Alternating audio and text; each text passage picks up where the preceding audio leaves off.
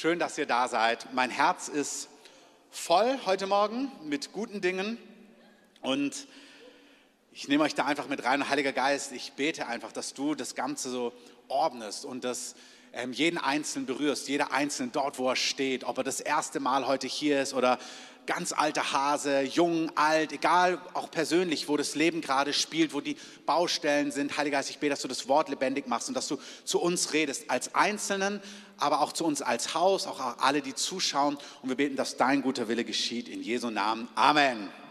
Also umso lauter man ruft, umso wärmer wird es einem. Amen. Wenn ihr merkt euch, ist kalt, könnt ihr auch Halleluja anfangen zu rufen und so zu machen. Das geht natürlich auch. Also alles, was euch aufwärmt, ist erlaubt. Ich mache es vielleicht auch. Ähm, mir ist ja nie kalt, aber ich spüre es jetzt auch tatsächlich. Gut. Deswegen ist es mir auch aufgefallen, dass hier irgendwas nicht stimmen kann. Ähm, ich habe die Predigt genannt, die richtige Reihenfolge. Ihr könnt es mal hinter mir aufzeigen. Und ich möchte so über die richtige Ordnung reden, über die richtige Prioritäten, wie die Dinge im Reich Gottes funktionieren. Und heute Morgen ist ein bisschen, es ist einfach so, ich möchte aus meinem Herz mit euch reden und gleichzeitig lehren. Also ich möchte euch Dinge mit euch offen teilen, die mich bewegen als Leiter dieser Gemeinde, als Pastor dieser Gemeinde und gleichzeitig ist es größer als das, was mich bewegt. Also manchmal hat man ein Dilemma. Es gibt konkrete Dinge, die bewegen dich. Also als Gemeinde, du möchtest über dieses oder jenes reden, weil es konkret wichtig ist. Und dann ist es aber auch insgesamt allgemein wahr und du kannst über Themen lehren. Und manchmal muss man es irgendwie miteinander verbinden. Und ich merke, hey, das, was ich euch sage, ist allgemein wahr. Das gilt für alles im Reich Gottes, egal wo du heute stehst, egal wo du in deinem Leben stehst. Also du kannst es nehmen und abstrahieren für dich, aber es bewegt mich auch konkret für uns als Gemeinde. Also ich, ich, ich, ich erzähle es euch am Rand von unserem, von unserem Gebetshaus, ich erzähle es euch am Rand von dem, was mich bewegt, wo wir halt mit diesem Haus hier stehen, in diesen Räumen, wo wir sind. Also das bewegt mich als Pastor, aber es bewegt mich diese Grundwahrheiten und deswegen möchte ich über Reihenfolge reden. Ich mache es mal ganz praktisch. Es gibt Momente, wie jetzt, ihr kriegt es ja mit diese Woche. Wir schreiben dann Mails rum, hey, es sind einfach noch Blöcke frei im Gebetshaus. Also ich erzähle euch einfach, wie es mir geht. Ja? Ich mache nicht so gerne live immer alles auf Instagram und hier und so fühle ich mich heute Morgen und das habe ich gegessen, also erzähle ich es euch jetzt hier. Okay? Gut. Also Gott gibt uns ein Mandat. Gott sagt, hey, ich gebe euch ein Gebetshaus, steht vor mir Tag und Nacht. Jutta, du hast es schön gesagt, du hast heute betont, für Schutz, für Wachsamkeit, für auf den Mauern schauen, was, was tut auch der Feind, sodass wir Dinge im Gebet wach sind. Ich spüre beim Gebetshaus auch, hey, lass uns sehen, was Gott tut. Lass uns zur Welle reden. Komm mit Erweckung. Ich spüre im Gebetshaus aber auch, lass uns Jesus anschauen. Lass uns, ich liebe das, ins Gebetshaus zu kommen, meine Nachtschichten, wenn ich da reinkomme und dann fange ich an und fange an, ich weine da so viel und stehe vor Jesus und bin überwältigt vor ihm. Nach der dreieinhalb war ich fast die zweieinhalb Stunden da, nur danken. Ich gesagt, Jesus, ich bin so überwältigt von dem, wie du bist. Und ich schaue ihn an und 2. Korinther 3 sagte, es transformiert dich. Amen. Ich liebe unser Gebetshaus. Amen. So, dann bin ich Pastor dieser Gemeinde, Leiter dieses Hauses und ich merke, Gott, du hast uns ein Mandat gegeben, nicht nur zu beten, das wäre ja auch in Ordnung, oder zu sagen, komm, wir schrauben das runter, wir beten einfach, ist doch besser als gar nichts. Aber dann merke ich, nee, der Herr hat gesagt, ich möchte, dass ihr den Tag und die Nacht vor mir steht. Das habe ich euch als Mandat gegeben. Also spüre ich diese Verantwortung, okay, das ist unser Auftrag. Jetzt seid ihr nicht alle meine Angestellten und ich kann einfach sagen, Du nimmst Montag, du nimmst Dienstag, du nimmst Mittwoch und so weiter und so fort, sondern wir sind ein Haus von Gläubigen, da ist Ehrenamt, da ist Herz drin und so weiter und so fort. Also merke ich, okay, Herr, es ist ja auch nicht meine Aufgabe, Leute zu überreden. Also bete ich. Ich bete fürs Gebet, das ist interessant. So, so ist es immer im Reich Gottes. Du betest für Beter, du betest für Beter, die beten. Na, so ist es im Reich Gottes. Also, wie Jutta gesagt hast, du erbetest die Dinge. Also bete ich, Herr, ruf Menschen. Herr spricht zu Menschen. Amen. Genauso im Bereich Finanz. Ich sage, Herr, ich rühme dich. Du bist unser Versorger. Ist Gott unser Versorger? Hebt mir die Hand hoch. Amen. Ich möchte, dass ihr mein Dilemma als Pastor versteht. Das ist heute meine Seelsorge, die ich offen vor euch mache. Ich erzähle euch, wie es mir so geht. Amen. Also, ähm, ich lege mich jetzt auf die Couch, tue die Füße hoch. Ähm, gibt so eine lustige Karikatur, da liegt der Typ auf der, der Patient auf der, ähm, auf der, auf der Liege und sagt so, ja, Mein Problem ist, dass ich das Gefühl habe, niemand hört mir zu. Oder der Psychiater so, was haben Sie gesagt? Nein, nein, mir geht's gut, keine Sorge. Ich erzähle euch einfach nur, wie sich so verhält. Also bete ich für Herr, du bist unser Versorger. Das ist, was du gesagt hast. Und ich bewege die Dinge im Geist. Und das stimmt. Und jetzt gibt es ein Dilemma, in dem ich bin als Leiter. Wenn ich Georg Müller wäre, ich weiß nicht, ob ihr Georg Müller kennt. Georg Müller war der Waisenvater von Bristol. Das war ein Deutscher, der nach England gegangen ist. Fantastisches Erbe. Und er hat Waisenhäuser für die Ärmsten aufgemacht. Und sein Job war, diese Waisen, diese armen Kinder, einfach ihnen Essen zu geben und zu schauen, dass jeden Tag Essen da ist. Und ganz viel musste hereingebetet und hereingeglaubt werden. Und beten und glauben ist eine richtig gute Disziplin. Wer es glaubt, sagt Amen. Wir müssen das unbedingt lernen und unbedingt darin leben. Okay, also ich würde am liebsten auch nur beten, sagen, Herr, die Beter, komm in Träumen zu ihnen. Oh, oh, oh, schüttel sie auf, sag ihnen, wie sie es machen. Rede ganz klar, tu es einfach nur du, Herr. Und dann die Finanzen. Herr, du redest. Du sagst ihnen genau welchen Wert. Du weißt ja genau, was wir brauchen. Wenn du sagst, dem 75, dem 120, dem 12, dann passt es am Ende. Und das stimmt, das macht Gott. Und ich bete. Und dann gibt es die Augenblicke, wo Gott sagt, ja, aber du bist nicht Georg Müller und es sind nicht Waisenkinder, sondern es ist eine Gemeinde und du bist der Pastor und du bist auch der Lehrer und du musst auch über die Dinge reden. Und dann ich, ah, das ist ein Dilemma, ich würde am liebsten nur beten. Und dann sagt er, nee, nee, du redest darüber. Und dann ich, oh, dann fühlen sie sich vielleicht gedrängt oder gepusht oder hinein, was weiß auch immer, motiviert. Manche würden sagen manipuliert, aber nein, es ist niemals manipuliert, sondern es ist gelehrt. Dann merke ich, oh, manchmal würde ich am liebsten nur beten. Es gibt eine Stelle hinter mir, seht ihr es, 2. Mose 14. Das Volk Israel kommt aus Ägypten raus und dann stehen sie vor dem Meer und ich finde die irgendwie so köstlich. Und dann sprach der Herr zu Mose, also sie stehen vor dem Meer, was schreist du zu mir? Nimm deinen Stab und teil das Meer. Und du denkst, ich denke mir immer, wenn ich das lese, so, haha, ähm, witzig, ähm, teile du das Meer, Mose. Da ich, nee, teil du das mehr, Herr? Also, und das ist so, wie es im Reich Gottes ist. Du bist vor dem Herrn und manchmal sagt der Herr, warum schreist du? Tu du es. Und ja, das hat mit geistiger Autorität hier zu tun. In meinem Fall merke ich, der Herr sagt, hey, rede darüber, teil dein Herz. Und ich möchte heute lehren, aber ich möchte auch mein Herz teilen. Und ich möchte, dass ihr echt also wie so Family Talk, ihr seid frei, hört es, bewegt es. Manche von euch betrifft es gar nicht, weil ihr sagt, ey, ich lebe genau das, was du heute sagst. Und dann ist es ein Häkchen dahinter und unterstrichen und seid so ermutigt, macht genauso weiter. Und es sind Hunderte. Hunderte von uns leben das genauso. Tausend Dank, dass du es so machst. Andere, die hören, die sind vielleicht ganz neu im Glauben und merken, ah ja, so funktioniert das Reich Gottes, so ist die richtige Reihenfolge, das will ich richtig lernen und mein Leben so ausrichten, weil ich möchte so leben, wie es bei Gott funktioniert, dann wird es gute Auswirkungen haben, das ist auch richtig gut. Amen. Also die einen leben es schon, die anderen haben es noch nie gehört, die hören es heute das erste Mal, bist genau richtig. Und die dritten, die sind vielleicht jahrelang dabei und merken, oh, da kann ich ein bisschen nachjustieren oder ein bisschen Kurskorrektur machen. Und das ist auch total in Ordnung. Also, es geht heute, ihr seht es hinter mir, um die richtigen Prioritäten. Steht es da drauf? Genau, die richtigen Prios, die richtigen Prioritäten. Ich habe gerade gesprochen über unser Gebetshaus. Ähm, Gott hat uns ein Haus gegeben und er sagt, füllt dieses Haus mit Anbetung und mit Gebet.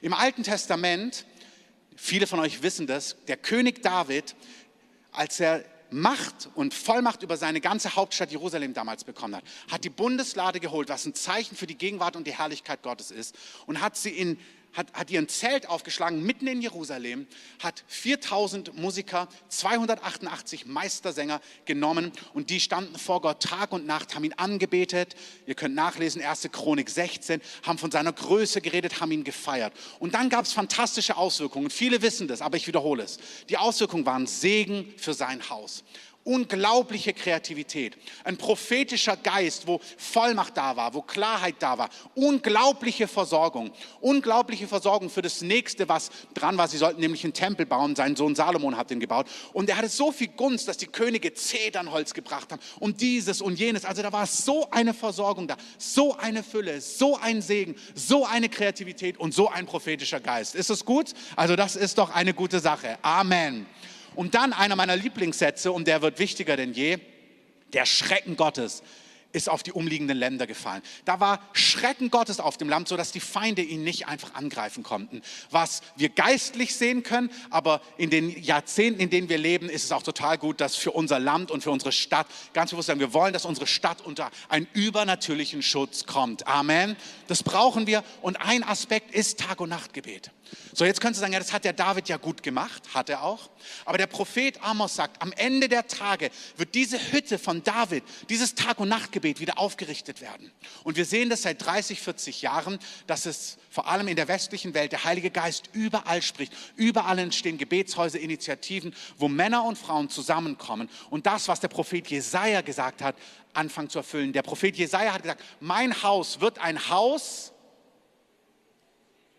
des Gebets genannt werden. Mein Haus wird ein Haus des Gebets genannt werden. Und es können Gebetshäuser sein, Dienste wie in Augsburg, wie in Kansas City, wie in Freiburg und an anderen Orten. In unserem Fall hat Gott gesagt, ihr als Gemeinde mit euren Freunden, ihr habt ein Mandat, diese Stiftshütte Davids, dieses vor Gott stehen, ähm, gemeinsam aufzurichten. Martin Hartmann hat uns vor Jahren ein prophetisches Wort gegeben. Wie gesagt, wenn kalt ist, machst du einfach Halleluja, also oder Halleluja alles in Ordnung. Martin Hartmann hat uns vor Jahren ein Wort gegeben. Er hat gesagt, ihr sollt die Schönheit Gottes besingen, in großer Kreativität. Ihr sollt die Ordnungen Davids in eurer Mitte haben, diese Ordnungen, die David aufgerichtet hat. In Apostelgeschichte 15 steht alles nicht am Skript, könnt ihr euch notieren, vor allem wenn euch das Thema interessiert. Da wird es auch aufgegriffen, diese Stelle, und da heißt es, hört hin, die Hütte Davids wird aufgerichtet werden, damit die übrigen der Menschen Gott suchen. Tag- und Nachtgebet ist engstens verbunden mit globaler Erweckung und mit einer globalen Ausgießung des Heiligen Geistes. Das ist engstens miteinander. Es ist die Strategie für die große Ernte, die Gott dabei ist einzuholen. Amen. Ich weiß nicht, ob ihr das mitbekommen habt, so in den 90er Jahren, da wurde für dieses, ähm, wie heißt das, 40, 10, 40 Fenster? Weiß das jemand? 1040, ne? Für dieses 1040 Fenster, das ist quasi so der gesamte westasiatische, mittelöstliche, äh, Nahosten, Raum und so weiter und so fort. Für den wurde gebetet jahrelang, dass Gott dort hereinbricht, dass Gott dort hereinbricht, dass Gott dort Gewaltiges tut. Und die größte Ernte, die wir momentan auf der Erde erleben, ist in diesen Regionen. Es ist genau dort, wo Gott seinen Geist ausgießt. Er sagt, steht vor mir Tag und Nacht, damit die übrigen der Menschen Gott suchen. Amen hey, unsere Stadt, unser Land, Dörfer, Nationen, die ganze Erde, Gott möchte sie heimsuchen und er kombiniert es mit Tag- und Nachtgebet. Amen. Ich spüre, das ist wahr und ich würde einfach sagen, hey, es ist wahr, es ist gut. Ich spüre, Herr, rufe Beter, weil es ist wahr, aber ich spüre auch, wir sind Familie, sagen wir manchmal, aber wir sind auch Armee. Wir haben auch einen Auftrag. Wir haben auch etwas, wo Gott sagt, hey, ich möchte, dass ihr das in dieser Stadt auch tut. Und das hat mit uns und miteinander zu tun. Amen. Ah, zu leise. Amen. So ist es, so sei es. Genau so hat der Herr sich gedacht.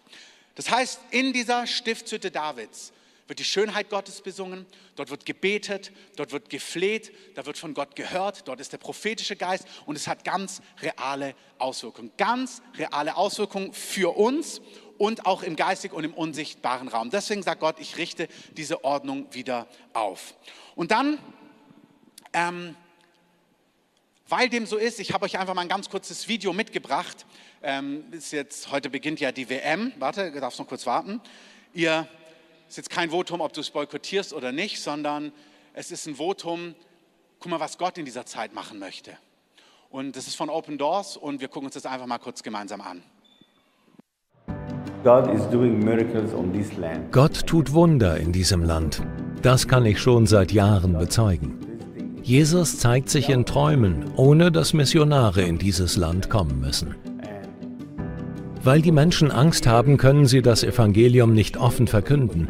Es gibt so gut wie keine offiziellen Kirchen. Aber Gott zeigt sich den Menschen hier in Träumen durch Wunder und Heilungen.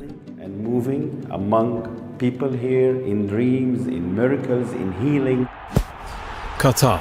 Das Land steht in den letzten Monaten und besonders während der Fußball-Weltmeisterschaft im November und Dezember im Rampenlicht. Die wenigen Christen im Land hoffen, dass die Aufmerksamkeit eine Chance für sie und die Kirche ist, denn durch die Medien gerät auch die Christenverfolgung im Land in den Fokus.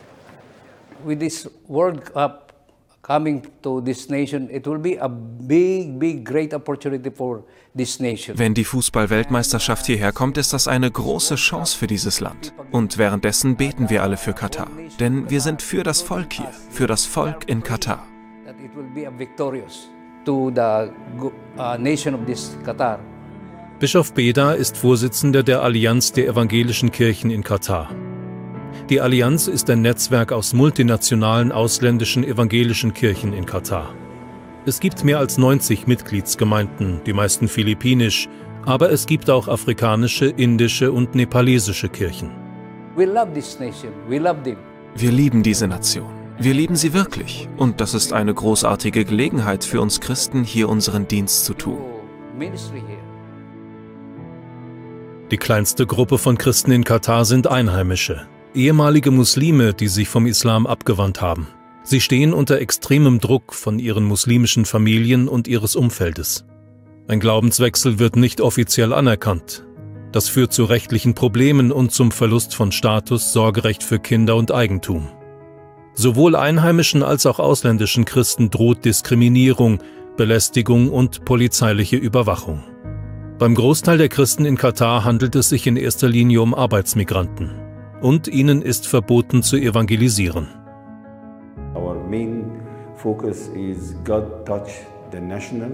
Unser Hauptaugenmerk liegt darauf, dass Gott die Einheimischen hier berührt. Wir sehen, wie der Heilige Geist wirkt, ohne auch nur einen einzigen Missionar hier in diesem Land zu haben. Jesus besucht die Menschen in ihren Träumen. Gott tut Wunder. Gott heilt viele von ihnen. Auch wir dienen dem Herrn unter 2,8 Millionen Menschen aus mehr als 60 verschiedenen Nationen. Wir bitten den Herrn und bitten euch, mit uns zu beten, um all diese Nationen zu erreichen. Und während der Fußball-Weltmeisterschaft haben wir einen Monat lang die einmalige Gelegenheit, den Namen des Herrn zu verkünden und zu verherrlichen. Wir warten auf eure Gebete und wir haben großes Vertrauen, dass der Herr wirkt und der Heilige Geist viele Wunder unter uns tun wird. Will do a lot of miracles among us. It says there in uh. Und es heißt im Wort des Herrn, wir glauben, dass der Herr mit uns ist. Er ist da. Er wird uns helfen, sein Reich zu bauen. Christen in Katar hoffen, dass durch die Aufmerksamkeit der Fußball-Weltmeisterschaft Christen in der freien Welt für ihre Geschwister beten und Jesus Wunder tut. Bitte beten Sie mit, dass unsere Geschwister in Katar Möglichkeiten und Weisheit bekommen, von Jesus zu erzählen. Amen. Ja.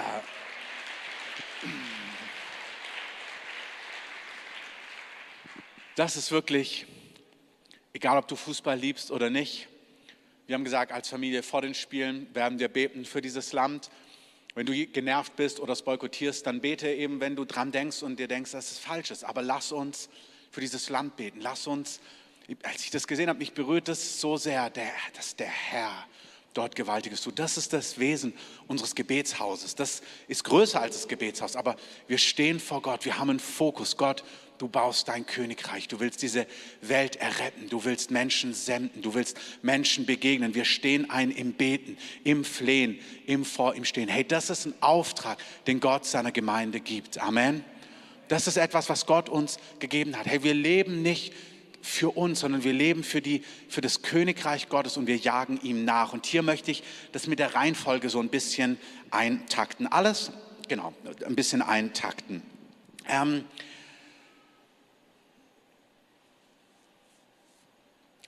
wir gehen mal auf die nächste Folie. Grundwahrheit Nummer eins. Ihr dürft es euch kurz anschauen. Ich sage gleich was zu, lasst sie dann gern kurz hinter mir stehen. Manchmal ist es so, dass wir Jesus auf eine Art und Weise verkaufen oder wir denken, es ist so, uns bewegt die Frage, oh, wie bekomme ich all das in meinem Leben, was ich brauche? Also das Haus und den Partner und die Gunst und die offenen Türen. Also so, der Fokus ist so, wie geht es mir gut? Was brauche ich? Was ist für mich wichtig? Und dann lesen wir diesen Vers, den wir alle kennen, Matthäus 6, Vers 33. Ah ja, trachtet zuerst nach dem Reich Gottes, dann wird dir alles hinzugefügt. Aber unsere Herangehensweise ist so, wie kriege ich alles hinzugefügt? Ah, okay, indem ich nach dem Reich Gottes trachte. Kennt ihr also, wisst ihr, was ich meine? Also es ist, Wie kriege ich die Sachen? Ah, so, das ist wie meine Kinder, also nicht meine, aber vielleicht andere Kinder, die sagen, hey, ich bräuchte dieses neue iPad, damit ich die Schul-Apps besser runterladen kann. Und denkst, ja, weiß ich nicht, das neueste iPhone wäre so toll für die App, die wir für die Schulorganisation brauchen, wo du denkst, nicht unbedingt. Ähm, also wir, manchmal haben wir das Gefühl, wie kriege ich das, was ich brauche? Ah, indem ich nach Gottes Reich trachte. Ah, indem ich es so und so mache. Aber unsere Nachfolge ist eigentlich, hinter mir seht ihr es, Jesus ruft uns in unserem Leben. Wie gesagt, manche von euch, ihr lebt es ohnehin. Manche da gibt es vielleicht ein bisschen Korrektur. Und andere, ihr hört es heute zum ersten Mal, hey, so funktioniert das Leben in der Nachfolge mit Jesus. Er sagt uns, hinter mir seht ihr es, folge mir nach, komm mit. Hey, Jesus kommt in das Leben und sagt, Petrus, komm mit. Levi, du Zöllner, komm mit, folge mir nach, lasst alles zurück, verschreibe mir dein Leben, verlier dein Leben, verlier dein Leben, verlier deine Rechte, trachte nach meinem Königreich. Hey, komm mit, ich habe einen Auftrag, ich habe eine Vision für diese Welt. Gott will dir bestimmt eine schöne Wohnung schenken. Ich liebe unsere Zeugnisgottesdienste mit tollen Wohnungen und Häusern. Amen. Gott kümmert sich um Autos. Hey, ich liebe unsere Zeugnisgottesdienste. Amen. Ah, ist doch auch zu leise. Amen. Euch wird doch heiß, wenn ihr es sagt. Amen. Ich liebe das. Gott kümmert sich um diese Dinge. Aber das ist nicht der Einstieg. Der Einstieg ist, komm mit.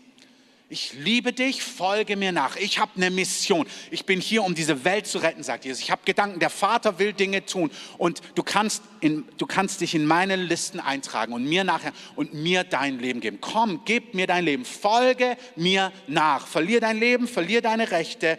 Mach mich zu Nummer eins. Lass das Priorität Nummer eins sein. Und dann kommt ein Hinweis und der Hinweis ist, falls du dich fragst, wer dann dich im Blick hat, Falls du dich fragst, ja, wer kümmert sich um meine Anliegen, sagt Gott dir, trachte nach meinem Königreich, trachte nach meiner Gerechtigkeit und ich verspreche dir, all das andere, was du brauchst, wird dir hinzugefügt werden. Amen. Und zwar nicht kleinlich, nicht gering, nicht hart in irgendeiner Form, sondern ganz konkret. Lass es mich nochmal sagen. Gott sagt, bitte, Deine ersten Fragen sind, Herr, wo willst du mich gebrauchen? Wie willst du meine Zeit gebrauchen? Wo siehst du mich samstags um 17 Uhr? Wo möchtest du, dass ich mein Geld hineingebe? Ist mein Geld da für dieses oder jenes oder jenes oder dieses? Das ist erstmal die Grundhaltung. So leben wir. Du brauchst nicht immer fragen, darf ich heute Erbsen essen oder soll ich Nudeln essen? Also das ist große Freiheit. Aber so grundsätzlich, mein Leben gehört dir. Mein Geld, meine Zeit, meine Sommerzeit. Soll ich im Januar auf einen Missionstrip gehen oder darf ich Skifahren gehen? Das ist eine gute Frage. Sagen wir, und hey, hab keine Angst. Der Herr wird sagen, geh Skifahren. Und an anderen sagen wir sagen, nein, nein, komm mit. Nimm das Geld, was du in die Schweizer Alpen gesteckt hättest und pack's nach Uganda. Und denkst du, aber ich gehe immer in die Schweizer Alpen im Januar. Aber nicht dieses Jahr, sagt der Herr. Und du wirst gewinnen. Amen. Also vielleicht war es ein Wort der Erkenntnis. Das ist der, der jetzt schwitzt, aber ist gut, dafür ist sie nicht mehr kalt. Also ist auch eine gute Sache. Also unsere Grundausrichtung ist meine Zeit, meine Hingabe, mein Leben gehört dir. Und Jesus sagt, wenn du so lebst, ich verspreche dir, trachte nach meinem Königreich. Und alles, was du brauchst für deine Familie, für dein Herz, in deinen Beziehungen, Wohnraum, dieses, jenes, ich bin der Vater aller Vaterschaft, der großzügigste Vater. Ich habe dich im Blick. Schau dir die Blumen an. Das ist die Grundlage. Er sagt, schau dir die Blumen an.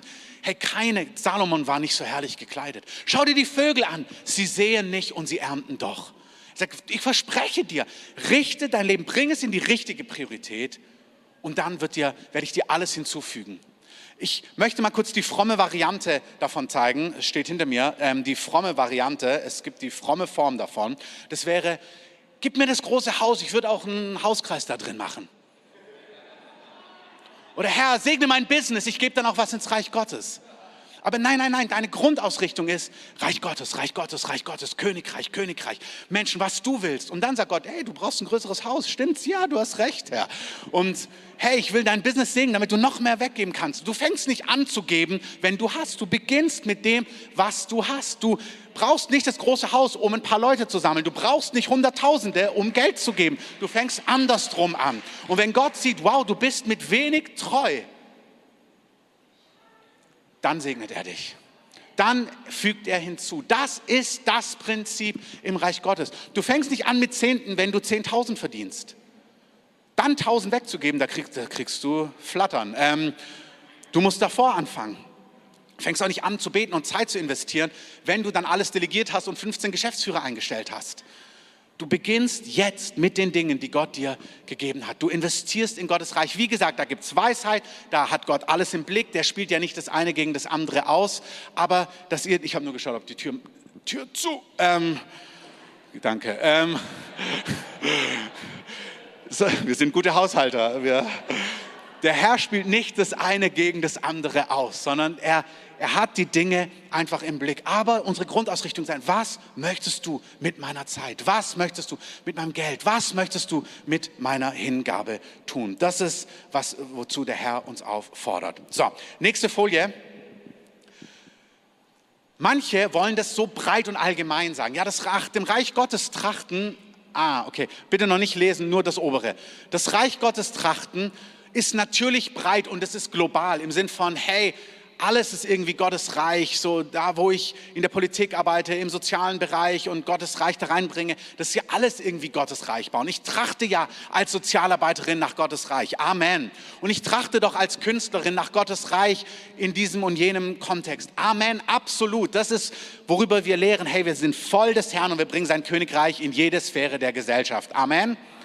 Aber manchmal ist das so ein bisschen eine Ausrede. Du baust eigentlich dein eigenes Leben in deinem Business, in deinem Bereich und sagst, ja, es ist ja Königreich und ja, es ist Königreich, aber es ist nicht nur global und überall und ein bisschen alles, sondern das Reich Gottes, wenn du nochmal die Folie auflegst, ähm, ist auch ganz konkret, ihr seht es da oben, verortet und lokal. Als Jesus diese Dinge sagt, sagt es zu seinen zwölf Jüngern und er sagt, kommt mit mir mit und investiert in meinen Dienst hinein.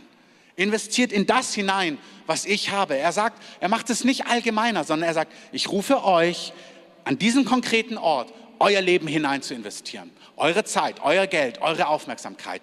Hört es mit weiten Ohren. Das ist breiter als die Gemeinde, das ist klar.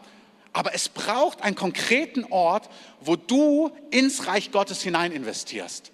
Das kann eine andere Gemeinde sein, das kann ein Missionswerk sein, wenn du bei YWAM bist, das kann, wenn du nach Lüdenscheid gehst, dieses oder jenes, das muss nicht dieses Haus sein. Aber manche ist es zu weit, es ist so, eigentlich ist Reich Gottes immer nur, wo du bist und wo du deins baust.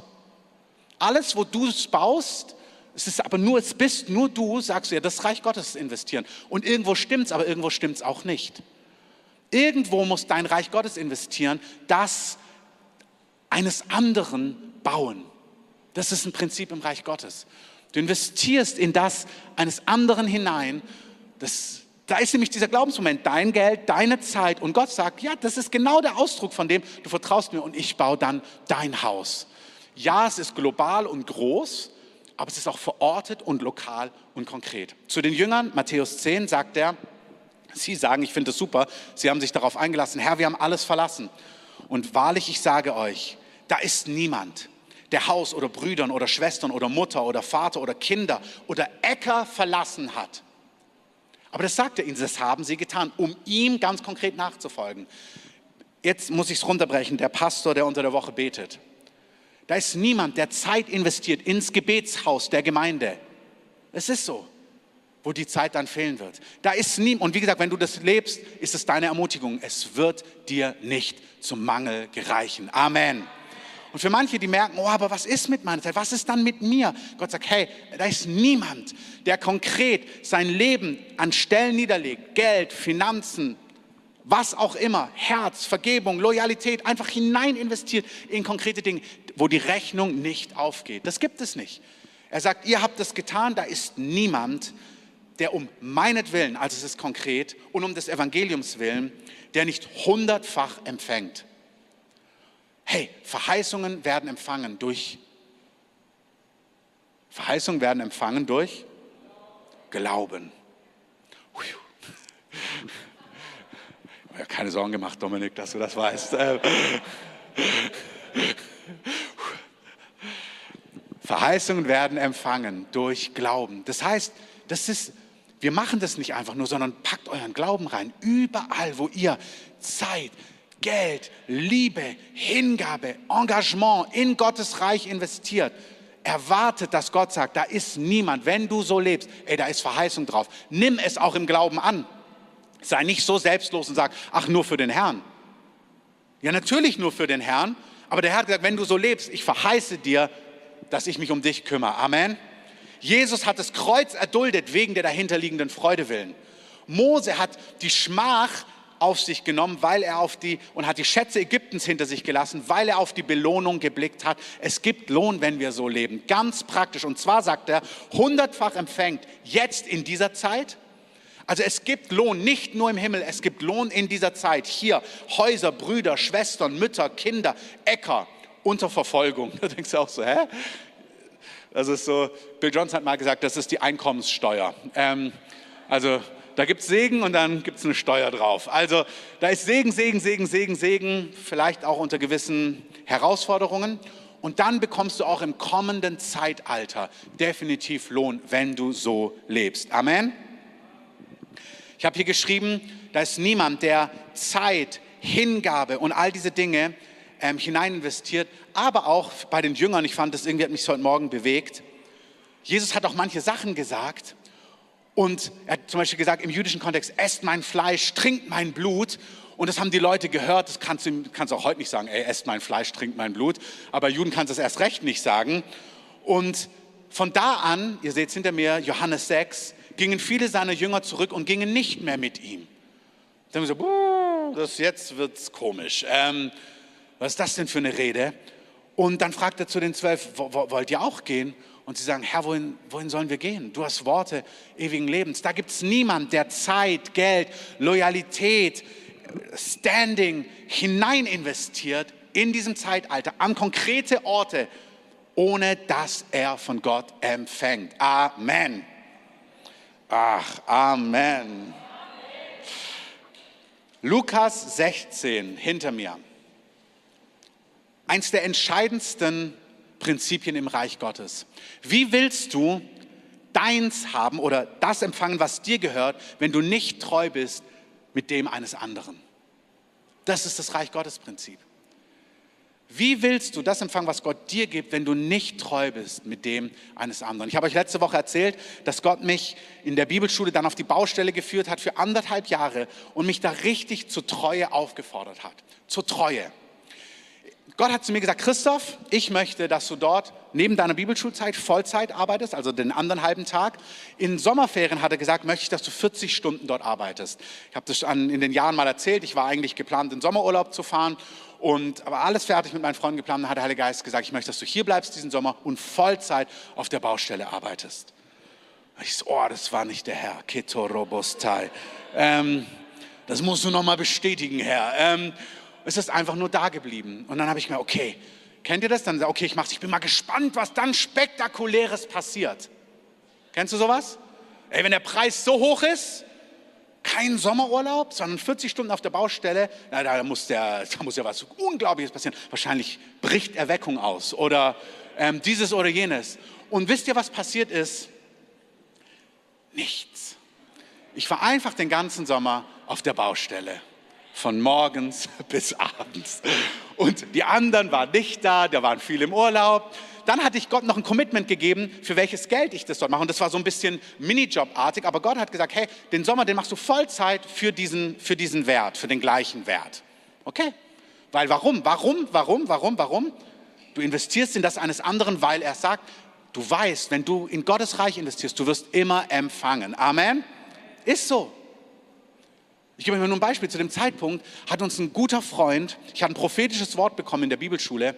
Hey, und Gott, weil wir hatten so einen alten VW-Bus, also ihr wisst ja, ich liebe VW-Busse. Und dann kam ein prophetisches Wort, hey, und Gott wird dir einen Bus geben, einen neueren, weil ich musste den verkaufen. Da dachte ich, oh, das ist vom Herrn, Amen. Und dann hat jemand das gehört und hat gesagt, ey, ich möchte dir Geld dafür schenken. Und hat mir damals ein paar tausend Euro geschenkt, was für uns grandios und viel war. Dann haben wir den Bus gesucht, den Bus gesucht, den Bus gesucht, war in der gleichen Phase. Und dann sagt der Heilige Geist an einer Stelle, als die Gemeinde damals in Not war, hey, ich sage das in aller Freiheit. Du musst von Gott hören. Ich rede nicht, dass du das so machen musst. Das ist, was ich meine. Ich würde am liebsten nur beten. Aber manchmal merke ich, nee, ich will, dass wir die hören, die Freiheit, weil wir wollen eine mündige Gemeinde sein. Dunja sagt es oft, wir wollen, dass ihr ein Ja hört und dass ihr ein Nein hört. Amen. Wenn ihr merkt, nein, für mich ist es dieses Jahr nicht dran, im Gebetshaus zu sein, bless you, bless you, bless you. Sei bloß gehorsam, was der Heilige Geist dir sagt. Stell dir mal vor, der Heilige Geist sagt, es ist nicht dran und du bist im Gebetshaus. Ey, das wäre die Katastrophe. Amen. Weil du bist dort an dem Ort und tust das, was der Heilige Geist dir aufs Herz legt. Amen. Ist wirklich wichtig. Damals sagt der Heilige Geist, hey, er berührt unsere Herzen, er gibt dieses Geld für den Bus in das Bauprojekt hinein. Da ich, oh Herr, wirklich, das ist mir durch Mark und Bein gegangen. Du bist da vielleicht nicht so fleischlich, aber ich habe gemerkt, oh Herr, das fordert mich heraus. Wir haben das gemacht, weil Gott klar gesprochen hat. Ey, in diesem Zeitalter, wenn du nicht nur Äcker und Felder, wenn du VW-Busse säst, ja, dann erntest du beim Herrn auch VW-Busse ähm, oder Mercedes, was auch immer. Gott hat uns, es hat ein bisschen gedauert, aber danach haben wir ein vielfaches Geschenk bekommen damals für ein Auto, wo wir dann ein viel neueres Auto kaufen konnten, wo ich gemerkt habe, Gott, dein Königreich funktioniert wirklich. Amen. Ihr müsst es hören, mein Herz ist nicht, wie kriegst du das tollere Auto?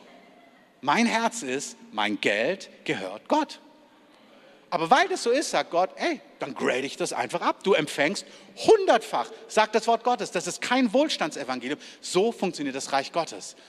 Ich gebe nicht Zeit, um was zu verdienen, sondern ich sage, mein Leben gehört dir. Und er sagt, du Baustelle, den Sommer voll rein investieren. Es ist nichts Spektakuläres passiert. Ich habe mein Bestes dort gegeben. Mein Bestes, das ist Exzellenz. Gab andere, die waren noch besser. Ich habe mein Bestes hineingegeben, treu von der Zeit, von allem, so gut ich es eben konnte. Und manche andere haben das Gleiche getan, haben ein Vielfaches verdient. Das sind dann auch so interessante Momente, so diese Petrus-Johannes-Momente von letzter Woche. Hä, wieso kriegt der viel mehr? Und sagt er, was kümmert es dich, Christoph? Ich habe dir gesagt, dass du zu diesem Commitment hier mitmachst. Okay, Herr. Ähm, und dann habe ich einen Traum gehabt. Nach anderthalb Jahren habe ich einen Traum gehabt und in dem Traum habe ich gesehen, hat der Herr gesagt, habe ich gesehen, wie ich diese Aufgabe treu gemacht habe. Und gesagt, weil du jetzt, weil du treu warst, gebe ich dir jetzt Brot. Und ich habe gesehen, ich habe Brot bekommen und durfte anfangen, Brot an Menschen auszuteilen. Und ich wusste, das ist mein Wunsch. Ich möchte in, im Reich Gottes dienen. Ich möchte Gemeinde bauen. Ich möchte geistliche Nahrung auszahlen. Und Gott hat gesagt, weil du treu warst in wenigem, treu warst in dem eines anderen, treu war, was nicht deine erste Vision war, weil du mir, mir vertraut hast, jetzt, ich baue deins und jetzt öffne ich dir die Türen in das hinein, was ich für dein Leben vorbereitet habe. Wisst ihr, ich packe diese Predigt unter, in die Serie Challenge Wahrheit hinein. Weil manche, die sind so beschäftigt damit, erfolgreich, schön und reich und noch besser zu werden. Und eure ganze Energie geht nur in euch, in euch, in euch, in euch. Und wie ihr das noch besser könnt. Und es funktioniert nicht so im Reich Gottes. Ich sage das mit ganzer Leidenschaft für euch. Es funktioniert nicht. Im Reich Gottes bist du treu mit wenigem. Du bist treu in dem eines anderen. Du vertraust Gott, das ist nämlich Ausdruck von Glaube, wenn dein, dein, das woanders rein. Und Gott sagt, ich verspreche dir, ich baue dein Haus ich baue dein Haus, trachte nach meinem Königreich. Ich werde dir alles hinzufügen, was du brauchst. Amen. Doch, das war okay. Also, wir schauen nochmal. Wer im geringsten treu ist, bitte nochmal auflegen. Er kommt zum Ende. Ist auch in vielem treu. Auch hier das Prinzip, sei in wenigem treu.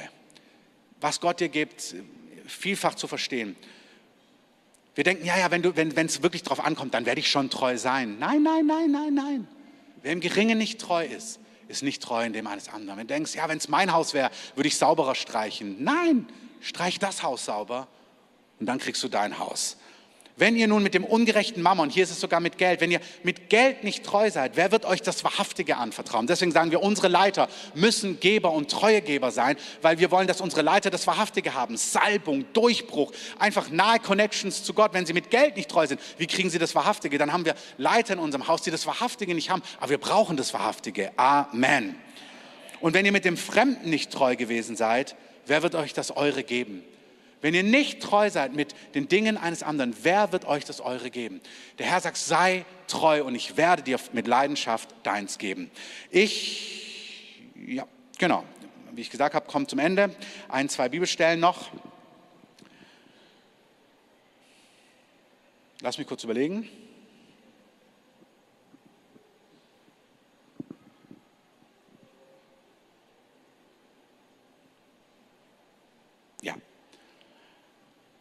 Ihr dürft als Band schon nach vorne kommen, auch wenn ich das noch mit euch teile.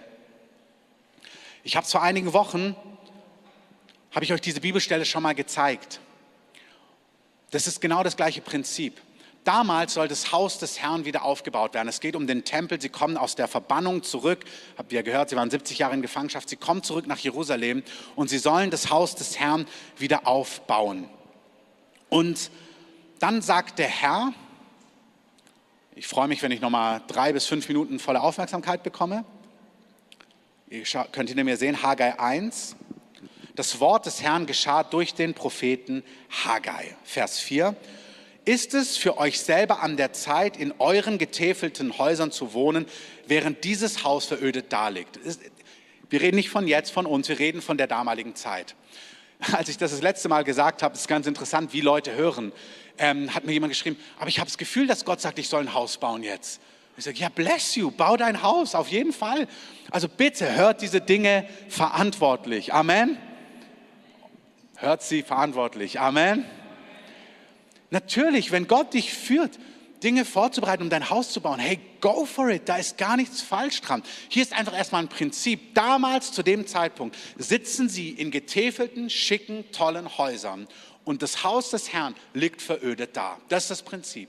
Also sie bauen ihrs, aber sie bauen nicht das, was der Herr baut. Und zwar im konkreten Kontext, nicht nur global. Wie gesagt, das ist, was ich nachjustieren möchte. Ich baue ja Gottes Reich mit meiner Firma. Ich baue ja Gottes Reich mit meiner Kreativität. Tust du gewiss. Amen.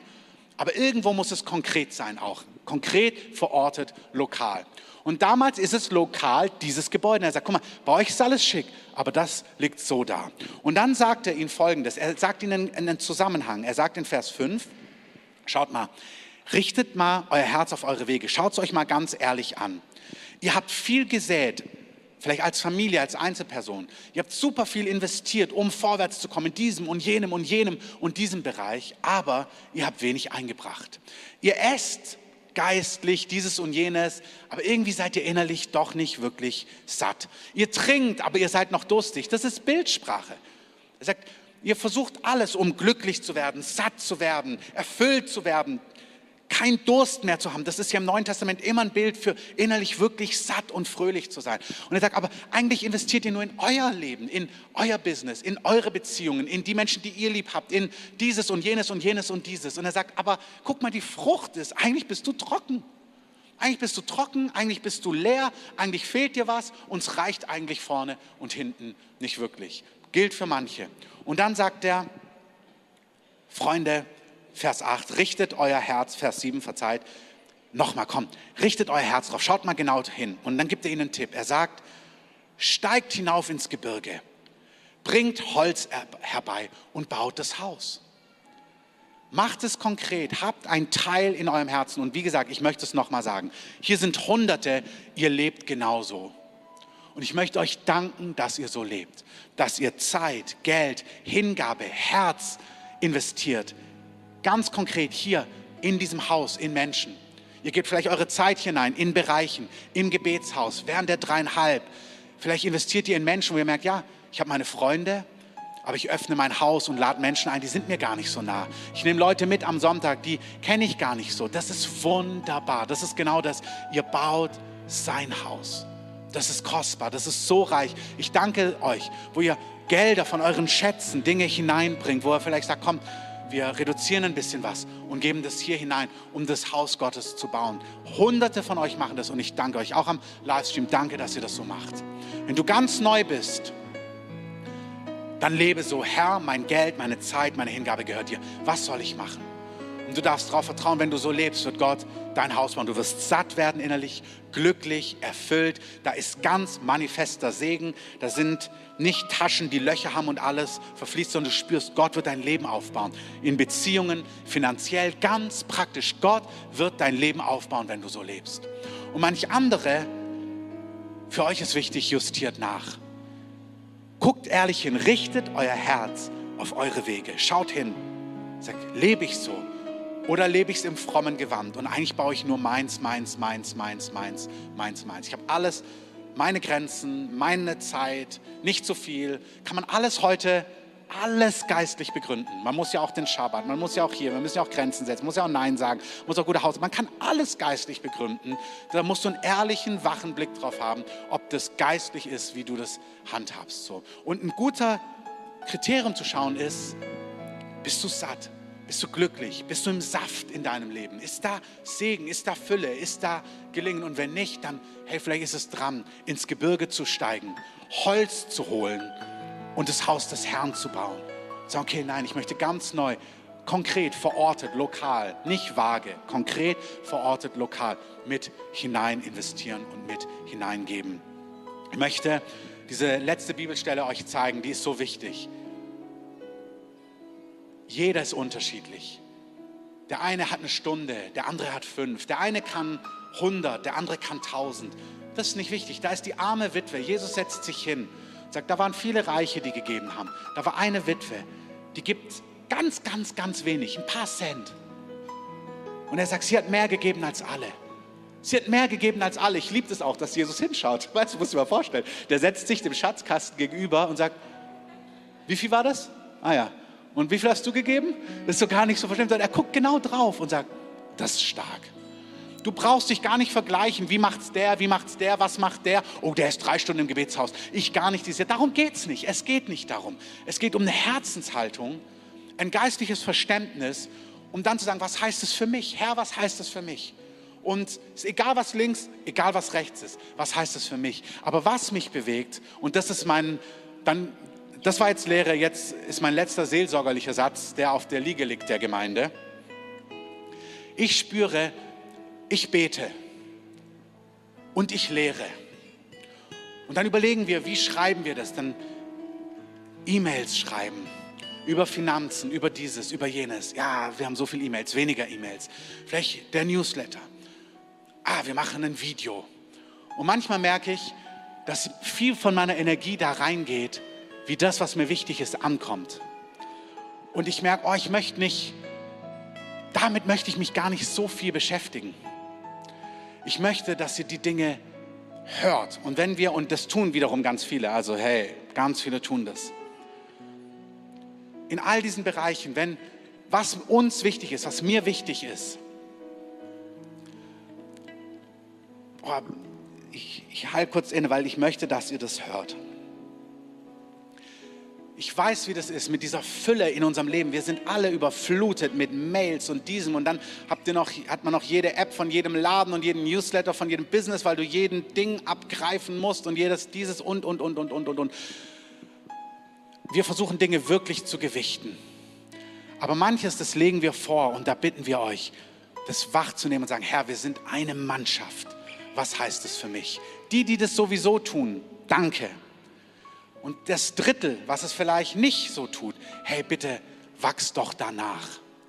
Es gibt etwas, das tragen wir gemeinsam, das tragen wir alle zusammen und wir brauchen es, dass wir das gemeinsam tun. Das spüre ich mit diesem, der Herr ist verantwortlich. Ich weiß, ich könnte auch einfach nur beten. Aber er hat auch gesagt, rede aber auch darüber. Bitte versteht diese Spannung. Nimm manches mit, sag, Herr, was, was heißt das? Weißt du, manche haben Tausende auf ihrem Konto, aber du betest noch nicht mal, ob vielleicht tausend davon hierher gehören.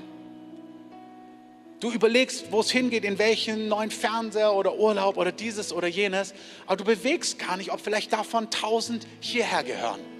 Ich sage, manche schon, aber wir brauchen das andersrum. Wir brauchen das, dass du sagst, Herr, hat das was mit mir zu tun? Ja, jetzt dürft ihr aufstehen.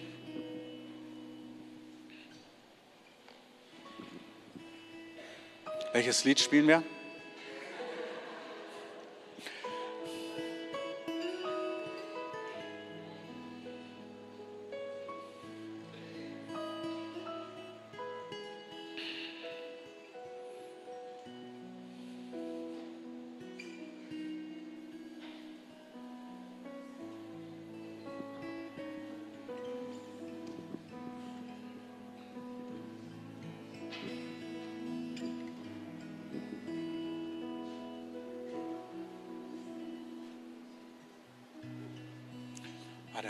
Können wir, sorry, ich, ich habe gefragt, aber jetzt können wir doch in das würdig von dem, wo wir vorhin drin waren, einfach nochmal reingehen.